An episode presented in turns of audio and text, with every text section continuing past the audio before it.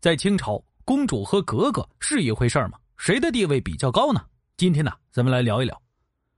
在看清朝宫廷剧的时候啊，相信大家会注意到一个现象，就是皇帝的女儿啊，有的被称为公主，有的被称为格格，这两种到底有什么区别？不仅如此，有些公主啊被称为固伦公主，有些呢被称为和硕公主。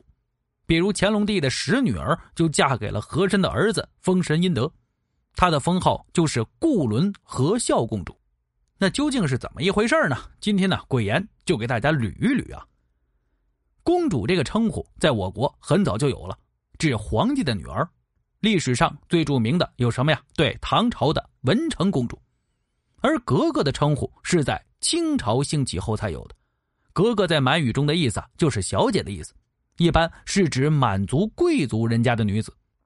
清朝皇太极称帝之后啊，为了笼络汉人，决定啊效仿汉人的制度，学习汉人的礼仪，于是就将格格改为成公主。但是在非公共场合，格格这个称呼啊也一直沿用。那么在清朝啊，公主也分为两种，一种是固伦公主，一种是和硕公主。固伦呢，在满语中啊是天下的意思。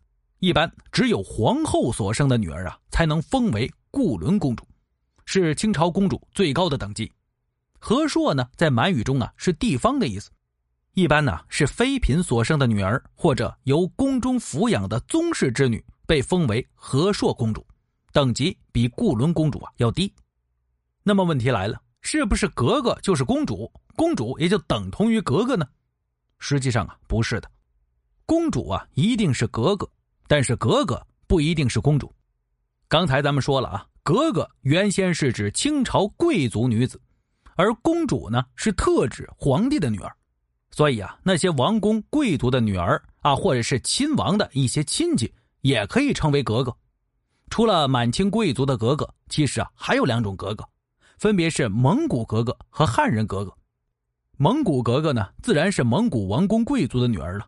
清朝对蒙古采取拉拢的政策，蒙古王公贵族一直都是存在的，所以啊，蒙古格格一直就存在。但是汉人格格就不一样了，只存在于清初，因为啊，清初才有汉人封王。后来呢，康熙灭掉三藩之后啊，汉人格格也就不存在了。好了，这个就是今天呢，鬼言和大家谈论的话题。你有什么想听的，可以留言给鬼言，咱们下期不见不散。